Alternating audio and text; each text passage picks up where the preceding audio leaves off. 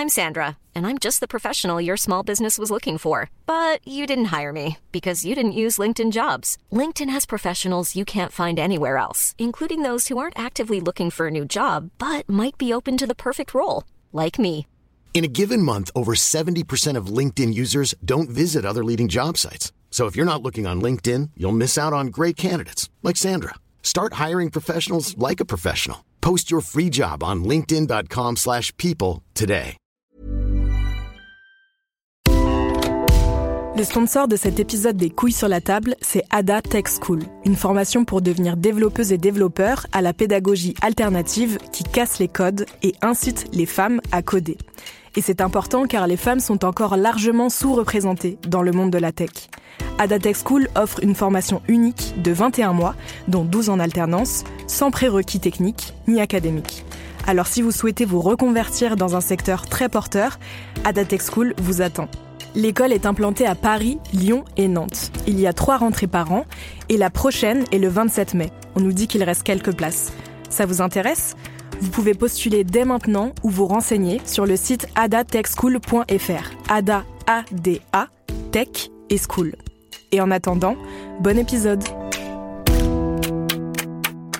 Les couilles sur la table, épisode 17.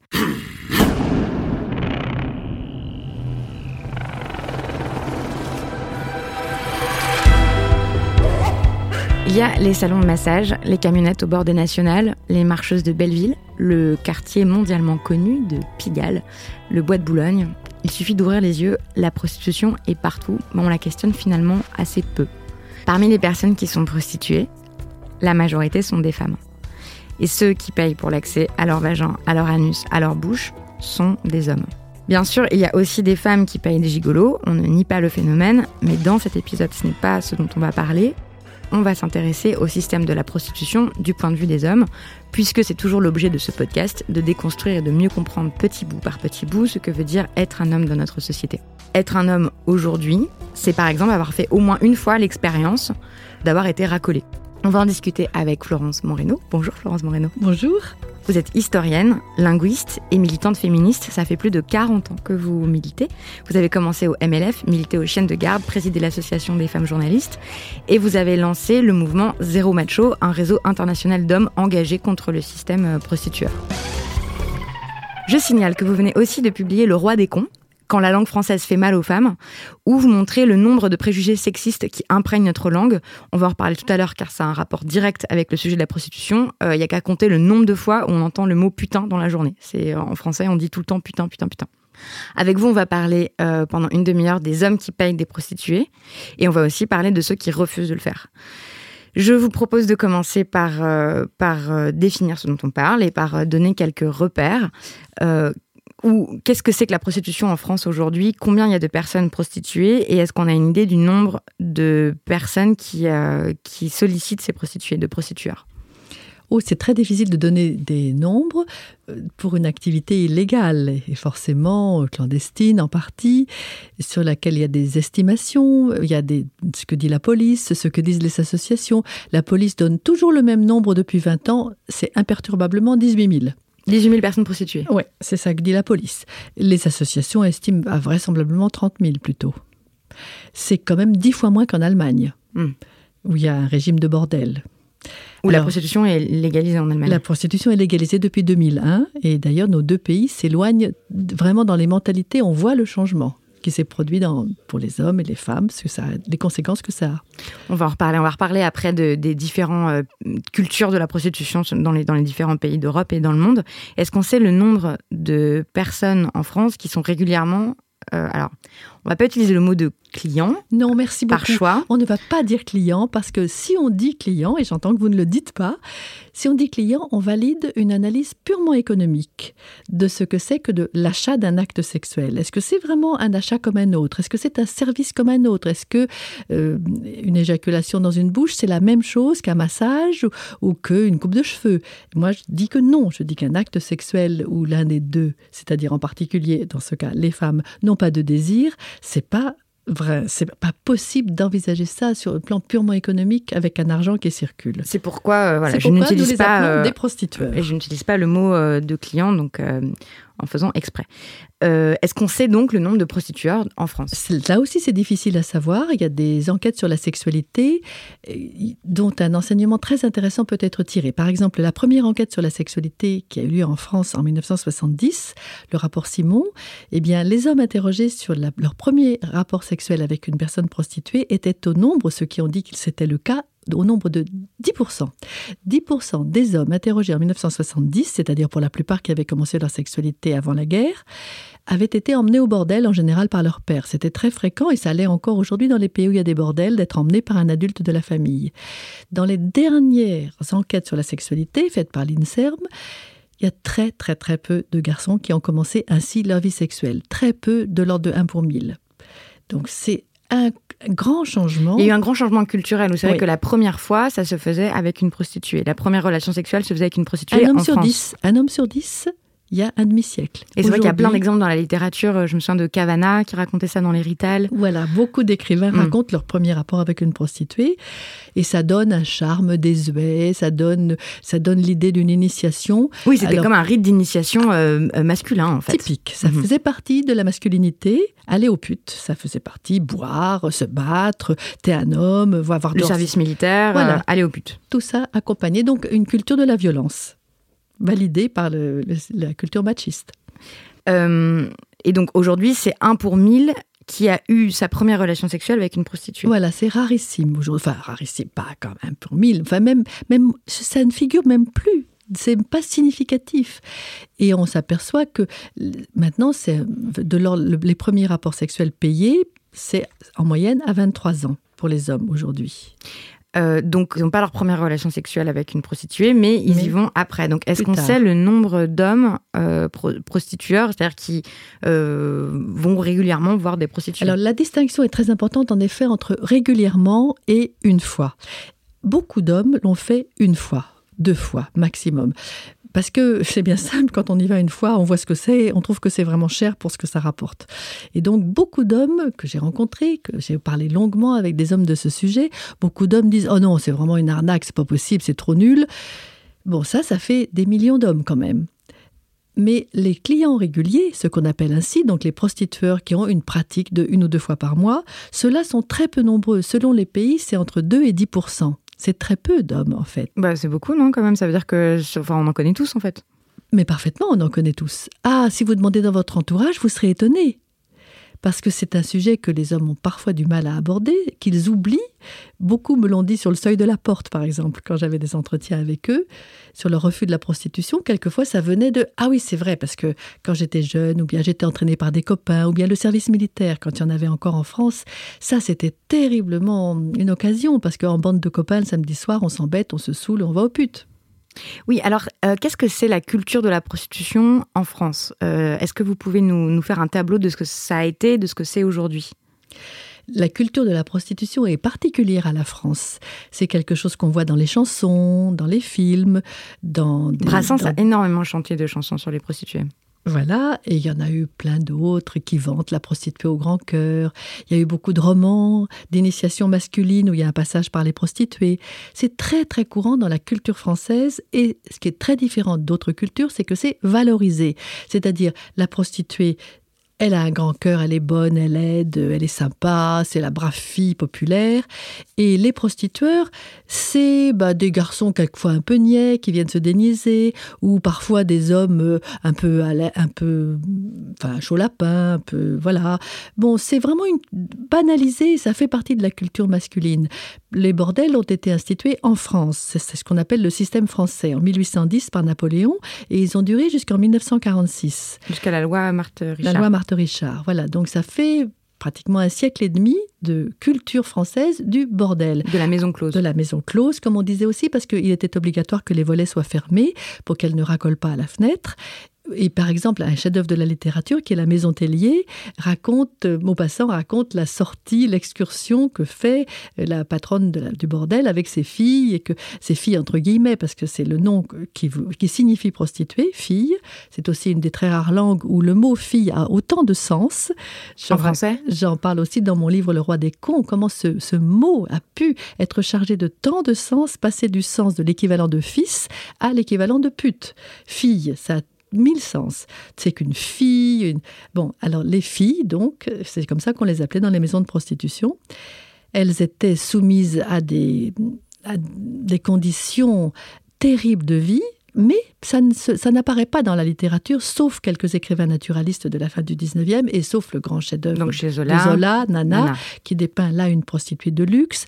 Il y a aussi tout un milieu qui fait écran, le milieu des demi-mondaines, des courtisanes, les favorites des rois, des empereurs, des princes, etc. Ça fait écran, c'est le dessus du panier, et il y a l'immense majorité, 99% des pensionnaires de bordel vivent dans des conditions épouvantables, meurent très jeunes, ont des maladies vénériennes, sont chassés d'ailleurs du bordel quand elles en ont, tandis que les hommes qui viennent, on ne les inspecte pas.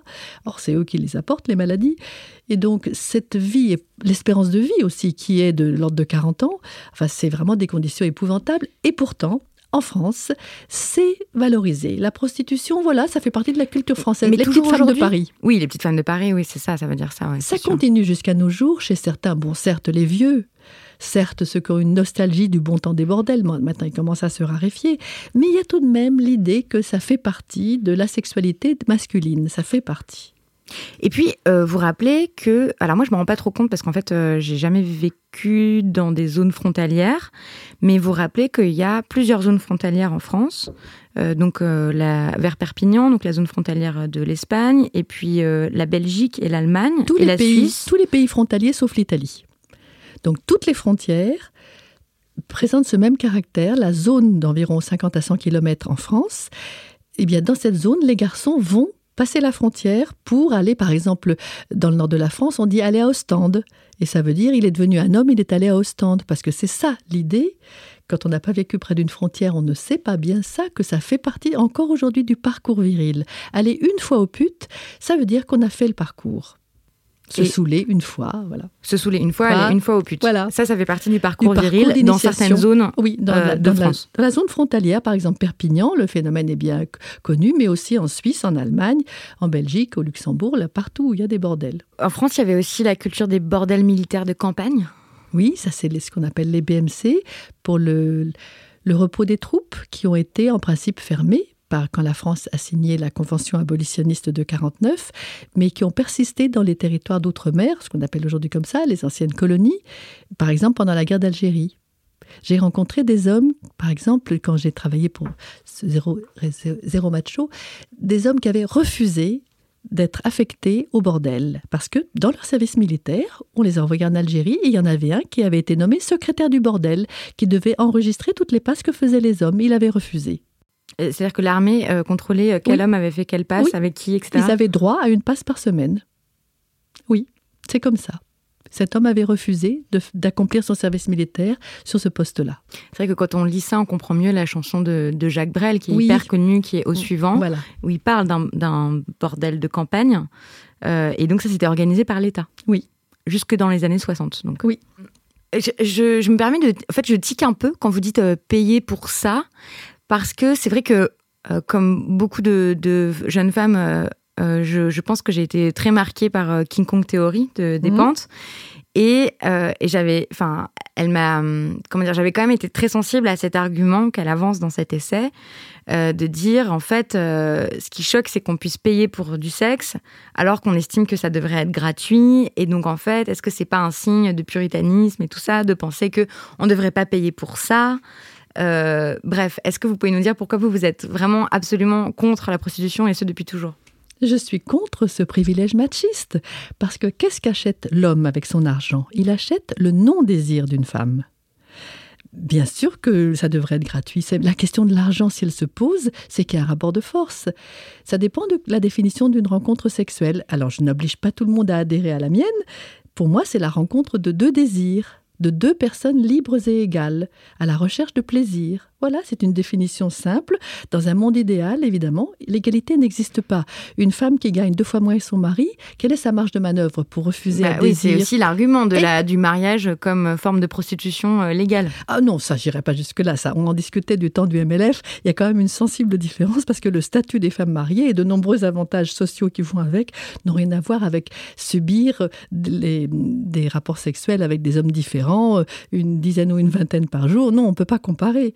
Mais tout de même, si on pense que c'est un droit de l'homme indu, de pénétrer une femme qui n'en ressent pas le désir, eh bien, je trouve que c'est pas un monde dont on peut rêver. Voilà, c'est ça mon objection à ce que dit Virginie Despentes. D'accord. Vous avez euh, écouté ces 30 dernières années des hommes vous raconter pourquoi est-ce qu'ils étaient des prostitueurs. Vous en avez rencontré énormément, vous les avez écoutés, vous avez essayé de comprendre, etc. Qu'est-ce qu'on en retire comme leçon Qu'est-ce que vous en retirez comme leçon, comme enseignement Qui sont les hommes prostitueurs? La leçon que j'en retire, c'est que eux, ils en retirent toujours une déception. C'est le mot-clé des entretiens avec des hommes qui ont payé pour ça. C'est toujours moins bien que ce qu'ils rêvent. Ça se passe dans l'imagination. Le meilleur moment, c'est quand on monte l'escalier. Cette phrase connue est valable pour eux. Et donc, ils ont toujours l'impression d'être escroqués. C'est bizarre. Ils payent, mais ils n'en ont pas pour leur argent. Ils espèrent toujours autre chose que ce qu'ils demandent. Ils demandent explicitement une pipe ou l'amour, entre guillemets, mais ce qu'ils voudraient, c'est autre chose. C'est de la considération, c'est de l'attention, toutes sortes de choses qui ne s'achètent pas. Et euh, enfin, pourquoi est-ce qu'ils payent des prostituées? Il y a beaucoup de raisons, mais la raison que j'ai trouvé assez répandue, c'est le goût du risque. C'est qu'ils aiment l'inconnu, ils aiment s'encanailler. Ça, c'était très classique au début du XXe siècle, les bourgeois qui allaient dans les bouges. Ils aiment le petit frisson, parce que c'est quand même proche de la mafia, on le sait, la police est pas loin.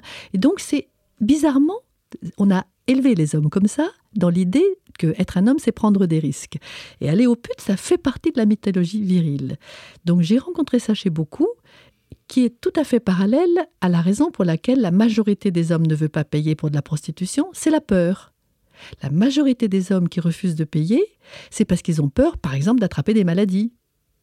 Tandis que les premiers, ceux qui veulent payer, ils sont tellement inconscients qu'ils demandent énormément, demandent un rapport sans préservatif, alors qu'ils prennent des risques. Eh bien, voilà, ça fait partie donc de cette, cette sorte d'aventure que, que peut se permettre un petit bourgeois, un petit fonctionnaire qui a une petite vie minable qui lui plaît pas, qui a un patron sur le dos ou une femme qui l'embête. Alors, c'est son petit moment d'aventure. C'est par goût du risque. C'est ça que je comprends chez eux. Et sociologiquement, euh, est-ce qu'on sait quelque chose des prostitueurs? Ah oui, tous les milieux. Tout, absolument tous. Ça fait partie de la virilité traditionnelle, du machisme, et c'est tous les milieux, tous les gens, mariés ou pas, toutes les religions, toutes les pratiques, toutes les villes et campagnes, partout, partout. Est-ce que le cœur de la prostitution, c'est le sexe? Mais non, bien sûr. C'est l'apparence que ça prend. En fait, je trouve ça très intéressant comme idée parce qu'on a l'impression que c'est une histoire de sexe, en fait, de sexualité. Eh bien, on se tromperait parce que la vérité, c'est que c'est une histoire de domination. Pendant quelques secondes, le temps que le billet s'échange, le prostitueur a l'impression qu'il a du pouvoir, qu'il peut dire à bah, la femme. Il a du pouvoir, de fait. Oui, il a l'impression, et c'est ça qu'il vient chercher, c'est que pendant une seconde, il se dit, je peux lui demander si ça, ça, ça. Voilà, je vais lui demander si, et puis ça, et puis telle position, et puis tel truc. Et il a du pouvoir, il peut commander. Parce que ça, avec une femme, sans la payer, il ne l'obtiendrait pas. Il faudrait qu'il déploie beaucoup de stratégies, qu'il convainque la femme. Et ça, c'est du boulot. Ils sont paresseux. Et donc là, voilà, je demande, tu me fais ci, à genoux, tu me fais ça. Voilà. Mais en fait, c'est une illusion. C'est cette domination qui prend une forme sexuelle c'est la satisfaction d'un instant, d'une seconde. Quand ils redescendent l'escalier, quand ils se rhabillent, quand ils en sortent, il faut les voir. Et j'ai souvent enquêté dans des rues de prostitution. Il faut les voir raser les murs. Ah oui, comment vous avez fait en fait pour les rencontrer? Vous, vous, vous, attendiez les clients à, ah en, ah sortant? Non, pas cela. Ah, d'accord. Je les ai rencontrés dans mon entourage et puis hmm. après on m'en a envoyé dans des associations. Mais j'ai souvent observé les lieux de prostitution. Les prostituées I'm Sandra, and I'm just the professional your small business was looking for. But you didn't hire me because you didn't use LinkedIn jobs. LinkedIn has professionals you can't find anywhere else, including those who aren't actively looking for a new job but might be open to the perfect role, like me.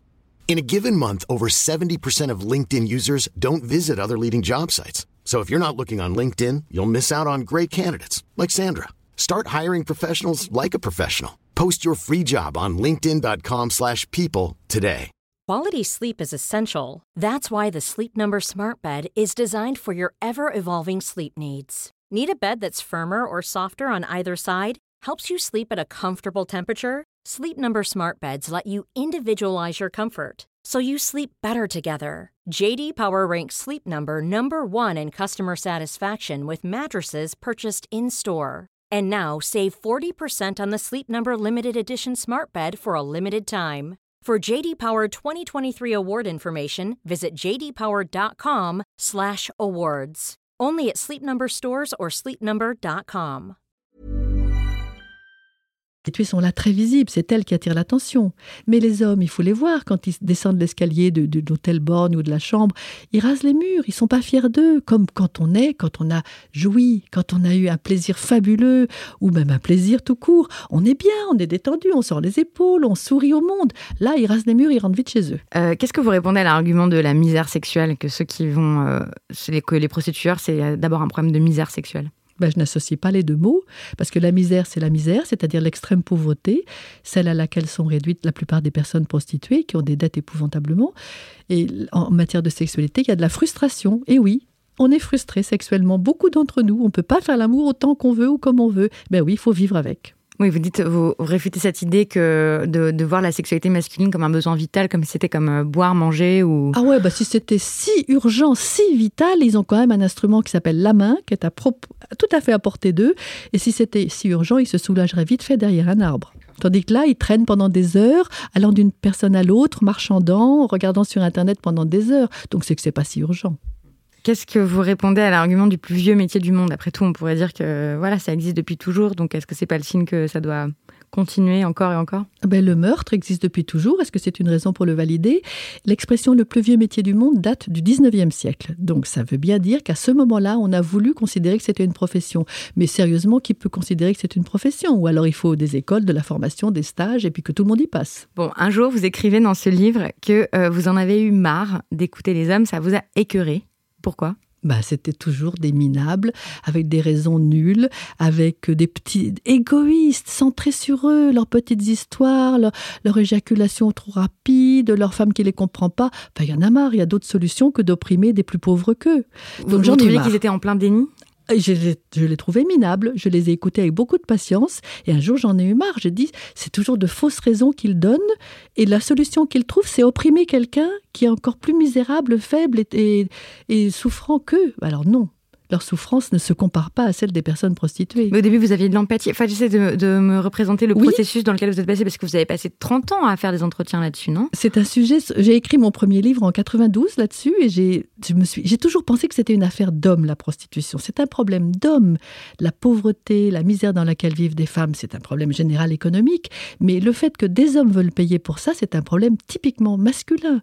Pourquoi est-ce qu'on considère que la sexualité est une marchandise? Eh bien, c'est une façon de voir les choses masculines, juste viriles plutôt, dans, dans le machisme traditionnel. Alors, ces hommes, je les ai écoutés, j'ai essayé de les comprendre, j'ai trouvé qu'ils ne résolvaient aucun de leurs problèmes avec cette fausse solution.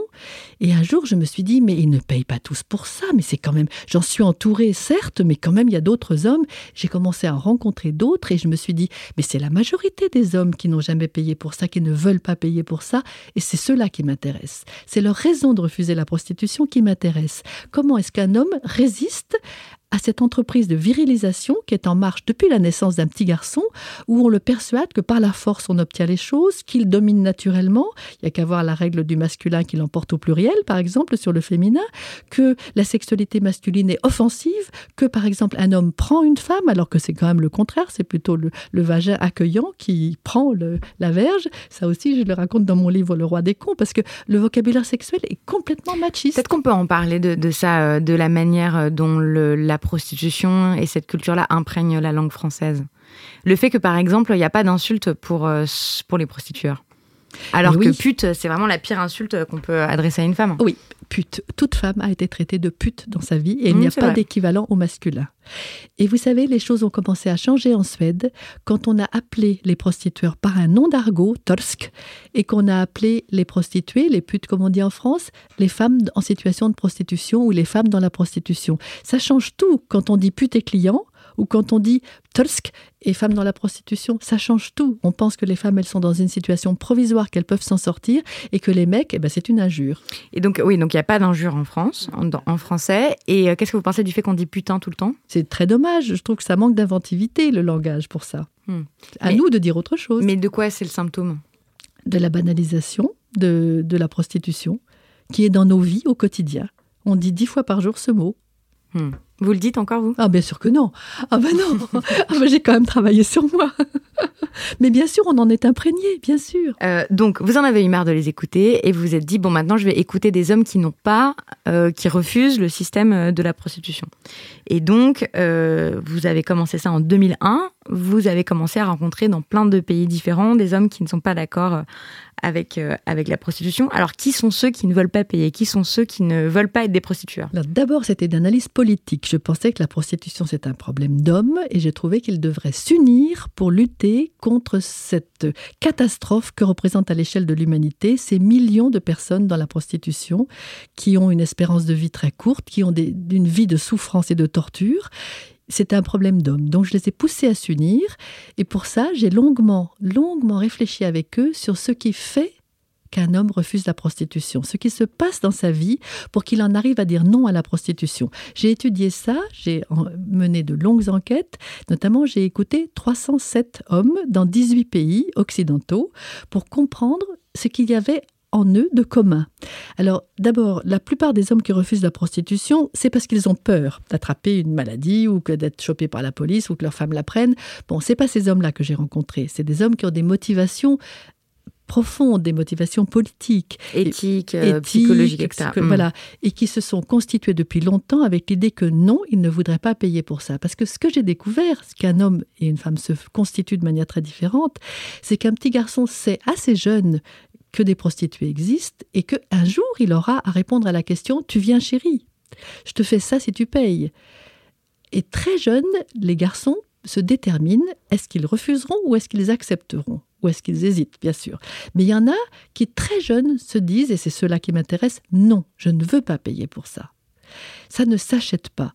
Eh bien, ça, ça suppose une éducation à la sexualité, qui n'existe pas encore en France, alors qu'elle existe par exemple en Suède depuis des décennies, mais en France elle balbutie. Une éducation sexuelle dispensée par l'État, vous voulez dire par Oui, à l'école et naturellement dans la famille, mais la famille c'est particulier. Dans la famille, ça prêche d'exemple. Si les parents se traitent bien entre eux, sont sur un pied d'égalité, ça c'est beaucoup plus facile pour un jeune garçon de découvrir le monde et de penser que les femmes sont ses égales. Donc quand c'est pas fait à la maison, au moins que ce soit fait à l'école, une éducation sexuelle et affective où on respecte le désir de l'autre, où on tient compte de la personne de l'autre. C'est vrai que là, à l'école, en France, il y a trois séances, je crois, obligatoires, mais c'est même pas tenu. c'est euh, pas appliqué. Dans toute la scolarité, il y a trois séances obligatoires, mais c'est pas appliqué parce que. Parce qu'on n'a pas, mis, pas mis les moyens. Mhm. Alors qu'en Suède, il y a de l'éducation sexuelle à tous les niveaux depuis l'âge de 7 ans, adaptée à l'âge de l'enfant. Parce que la sexualité, ça commence pas à l'adolescence, ça commence bien avant. La curiosité sexuelle est parfaitement normale. Et la curiosité sexuelle des enfants qui les amène à voir des images pornographiques, elle est normale, cette curiosité. Le problème, c'est qu'ils n'ont que des images pornographiques comme réponse. Alors donc, c'est à nous, les adultes, de leur apporter des éléments de vérité sur ce qui se passe dans, dans le désir, ce que signifie respecter le désir de l'autre, ce que signifie non quand l'autre dit non, non. On, a fait, on a fait plusieurs épisodes sur euh, le consentement et le respect euh, du consentement et sur le non-apprentissage euh, du consentement. Donc, qu'est-ce qu'ils ont en commun, tous ces hommes qui refusent, qui se disent à ces jeunes que non, ils ne paieront pas, ils ne seront pas des prostitueurs Alors, il y a deux, deux sources principales. L'une, c'est comment ils considèrent les femmes. Alors, s'ils ont été habitués à considérer que les femmes sont leurs égales, eh bien, on n'achète pas un corps humain, ils ont appris ça, c'est ça fait partie de leur, rapport au monde. L'autre est mon égal et on n'achète pas une personne. Ou bien leur façon de considérer la sexualité. Par exemple, est-ce qu'une pipe c'est l'objet de marchandage On sait qu'il y a des enfants à l'école qui échangent un baiser sur la bouche contre un bonbon. Ça commence en maternelle, ça. Ça, c'est de la prostitution. Échanger quelque chose de sexuel contre un objet s'il n'y a pas de désir, si c'est juste je veux un bonbon et je te vends un baiser sur la bouche. C'est d'une petite fille qui, on raconte ça dans, je raconte dans le livre, ce genre d'histoire. Ça commence très jeune, l'habitude qu'on peut tout vendre. Mais c'est aussi comment les parents élèvent les enfants. Si, si on marchande sans arrêt, si on marchande l'affection, si embrasse-moi et puis je te donnerai ça, par exemple. Donc comment on traite le contact, le, le rapport humain tactile? Si on oblige l'enfant à embrasser une vieille tante qui pique, par exemple, ben ça donne quoi comme relation authentique dans le sens du toucher, qui est vraiment un des sens les plus importants qu'on peut développer et qui s'épanouit dans la sexualité. Donc comment on considère la sexualité? Ça dépend. Il y a pour certains, c'est du domaine du sacré, pour d'autres, c'est du domaine de la gymnastique. Chacun a sa façon de voir la sexualité. Le tout, c'est quand c'est une sexualité relationnelle, elle implique une autre personne qui a aussi ses attentes, ses désirs, ses plaisirs, et c'est un long apprentissage. Donc voilà comment on élève les enfants depuis leur petite enfance à propos des autres en général, à propos des femmes et à propos de la sexualité. C'est la plupart des hommes que j'ai rencontrés, pour eux, leur refus s'était fait assez nettement à l'adolescence, assez tôt. Quant à ceux nombreux aussi qui n'avaient pas encore leur opinion faite et qui se sont laissés tenter, qui ont payé par exemple une fois, il y en a eu beaucoup, beaucoup dans, dans les hommes que j'ai rencontrés. Cette façon d'être élevé, ça m'a beaucoup instruite sur la façon dont nous pourrions élever nos enfants, la responsabilité que nous avons envers la génération suivante. Alors comment il faudrait élever nos enfants? Leur parler de sexualité très tôt, leur expliquer que c'est un rapport de liberté et d'égalité dans la recherche de plaisir pour les deux, très important pour les deux. Et comme on parle souvent de galanterie française, je voudrais dire que dans ce domaine, les Québécois me semblent être des modèles, puisque un des livres d'éducation sexuelle que j'ai lu s'appelle Elle d'abord. C'est beau, ça c'est de la vraie galanterie, ça. Oui, c'est vrai. Vous voulez dire dans le rapport sexuel, elle d'abord. Vous pouvez comprendre, dans le plaisir. Ben oui, qui est-ce qui va commencer Donc, quel est pour vous le modèle euh, souhaitable? La lumière vient du Nord, et ce qui se passe en Suède depuis presque un siècle, c'est un changement radical des mentalités et des rapports entre hommes et femmes. En Suède, les sociodémocrates sont au pouvoir de 1932 à 1995. Ils appliquent une politique qui repose sur des fondements révolutionnaires, enfin au moins pour nous, Français si machistes, c'est-à-dire l'égalité, l'égalité, le respect de l'autre. On apprend ça à l'école. On apprend, c'est un pays paisible qui ne privilégie pas la bagarre, mais qui recherche le consensus. On le voit dans les rapports entre syndicats et patronat, par exemple. Et donc là-bas, il a été tout naturel de venir à une loi très importante de 97 qui s'appelle Paix des femmes et dont un article parle de la prostitution en instituant pour la première fois au monde la pénalisation des prostitueurs et l'aide aux personnes prostituées. Dans la majorité des pays du monde, la prostitution est interdite et les prostituées comme les prostitueurs sont punis. Par exemple, aux États-Unis, en Arizona, la moitié des femmes en prison le sont pour prostitution. En Suède, on a considéré que c'était des personnes à protéger, qu'il fallait les aider à s'en sortir, tandis que les hommes, eh bien, on leur a dit non, il ne faut pas faire ça, ce n'est pas traiter l'autre avec respect. Et donc, on leur a mis quelques amendes, beaucoup moins qu'en France. Par exemple, en France, en deux ans, il y a déjà eu 2346 amendes. C'est beaucoup plus qu'en Suède en 17 ans. Donc la valeur d'exemple a joué très vite. Mais surtout la grande différence entre la Suède et la France, c'est que là-bas, la prostitution n'a pas du tout une image romantique. Les hommes qui payent pour ça, c'est des losers, c'est des minables. Tandis qu'en France, il y a encore un petit côté transgressif. Ah ouais, je prends des risques. Oui, moi je suis anticonformiste ou libertin, comme dit Philippe Cobert. Non, en Suède, c'est vraiment des minables qui font ça qui n'ont pas réussi à trouver une femme autrement. Donc il n'y a pas du tout d'imagerie romantique. Et donc ces hommes-là, ben voilà, il y en a beaucoup moins qui payent. Et alors le grand changement que j'ai noté dans les rencontres que j'ai faites avec des dizaines d'hommes suédois, à qui j'ai demandé Comment expliquez-vous la loi sur la prostitution? Et vous, dans votre cas, comment expliquez-vous que vous ayez refusé de payer pour des prostituées? Et ils ont dit, c'est le congé de paternité. Ces hommes-là expliquent leur rapport avec l'autre par la familiarisation qu'ils ont eue avec leur enfant. Ils s'en sont occupés pendant des mois on peut partager le congé de après on appelle ça en Suède le congé d'enfant et non pas le congé de paternité ou de maternité. On suppose que l'enfant a droit à ses deux parents. Et donc les pères qui s'occupent de leurs enfants au quotidien, qui les baignent, qui les changent, qui les consolent, ils disent j'ai eu j'ai été habitué à m'occuper d'un plus petit, d'un plus faible et quand je vois une jeune prostituée, je vois ma fille. C'est pas possible pour moi de payer pour toucher un, un corps humain d'une jeune. Qui n'a pas envie d'être touché. Voilà, qui n'a pas envie. Ils ont appris à apprivoiser un enfant. Un enfant n'a pas toujours envie d'être pris dans les bras sauf pour le consoler.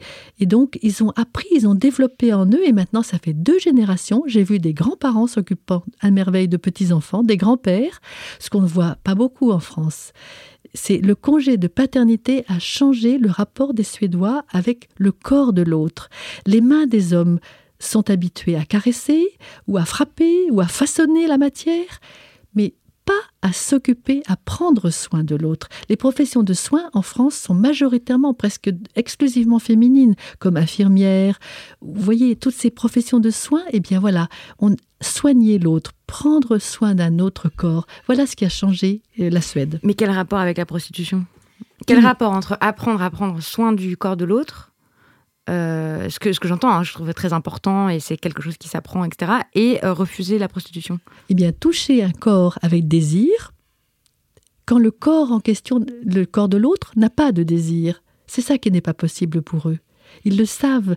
Ils ont appris à apprivoiser un enfant. Un enfant ne se laisse pas toucher s'il n'a pas envie.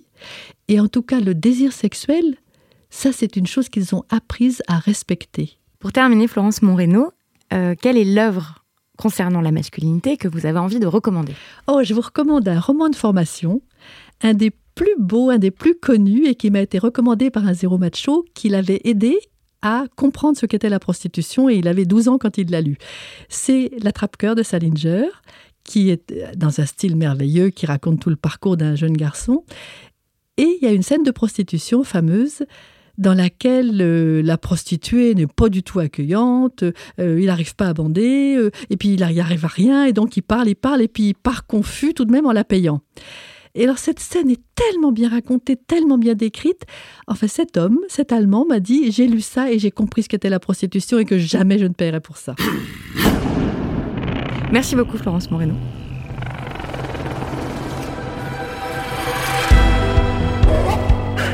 Merci d'avoir accepté cette invitation et merci aussi d'avoir milité pendant tant et tant d'années dans ces différentes associations. Et euh, parce que moi je crois, j'en suis persuadée que euh, c'est grâce à vos efforts et à celles d'autres militantes euh, des années 70, 80, 90, 2000, 2010 qu'on peut maintenant vivre cette époque formidable qui s'ouvre devant nous pour les femmes de ma génération, les suivantes, celles d'avant.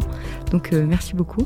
C'était le 17e épisode des Couilles sur la table, un podcast produit par Binge Audio. Vous pouvez retrouver toutes les informations et les références dont il a été question sur le site de Binge Audio, binge.audio. Si vous avez aimé cet épisode, qu'il vous a interpellé, fait réfléchir, eh bien parlez-en autour de vous et racontez-moi vos discussions, ça m'intéresse. Vous pouvez nous suivre sur Facebook, sur Twitter et nous écrire à les couilles sur la table, tout attaché, at binge.audio. J'en profite aussi pour remercier l'équipe de Binge Audio, Joël Renez, Gabriel Burry-Charles, Julien Sarnobori et David Carzon pour leur confiance et leurs conseils, le fabuleux ingénieur du son Quentin Bresson, Alban Philly, notre stagiaire, et la géniale Camille Regache. Merci et à bientôt. Binge Normally, being a little extra might be a bit much, but not when it comes to healthcare. That's why United Healthcare's Health Protector Guard fixed indemnity insurance plans, underwritten by Golden Rule Insurance Company, supplement your primary plan so you manage out of pocket costs. Learn more at uh1.com.